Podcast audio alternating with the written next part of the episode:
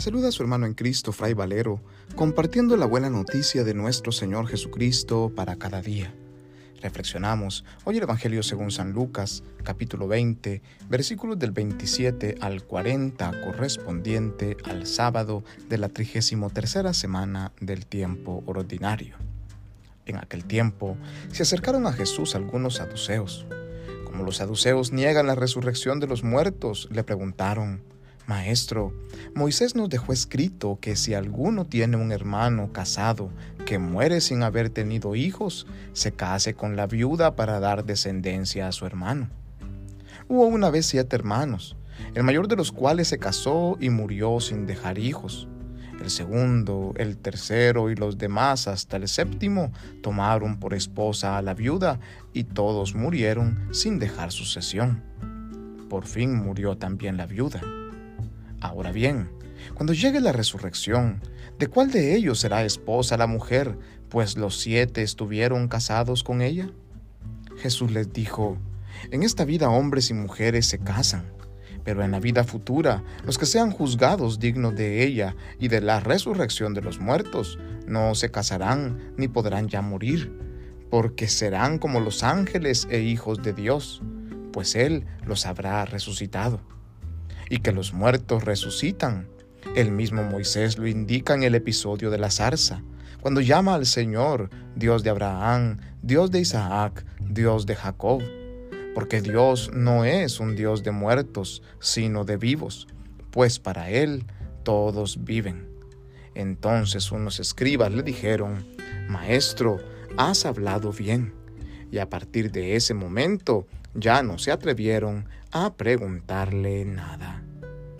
Palabra del Señor, gloria a ti, Señor Jesús. Hermanos y hermanas, nos encontramos en la recta final de este año litúrgico. El día de mañana celebraremos la gran solemnidad de Jesucristo, Rey del universo. Reconocemos que Jesucristo es nuestro Salvador, que ha vencido a la muerte y ha hecho resplandecer la vida por medio de su Evangelio. Nosotros celebramos que nuestro Señor, el que entregó su vida por nosotros, ha resucitado, está vivo y quiere hacernos vivir con Él. Es que nuestro Dios no es un Dios de muertos, sino un Dios de vivos. Y eso es lo que Jesús pretende enseñarnos en el Evangelio de hoy. No podemos pasar la vida pensando en cómo vivían nuestros antepasados, en lo que vamos a hacer cuando sea la vida eterna, en cómo vamos a vivir, en cómo en qué relaciones tendremos unos con otros.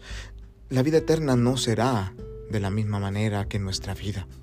Allá no hay matrimonio, allá no hay relaciones eh, fraternales humanas. Allá todos seremos como ángeles, Seremos todos por igual hijos e hijas de Dios, porque estaremos en el reino aquellos que hemos amado en esta vida. El amor será lo que reine.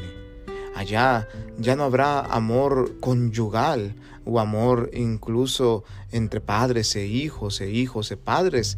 No, allá será todo simplemente amor porque amaremos hasta a los enemigos, como nos habla el Evangelio.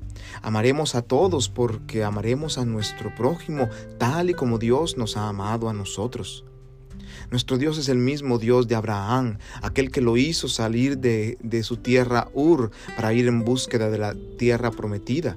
Es decir, que nuestro Dios es un Dios que nos lleva por caminos que no conocemos es el Dios en quien confiamos, es el Dios que nos concede la fe, aquel en el cual nos abandonamos porque sabemos que es un Padre providente que jamás nos hará daño.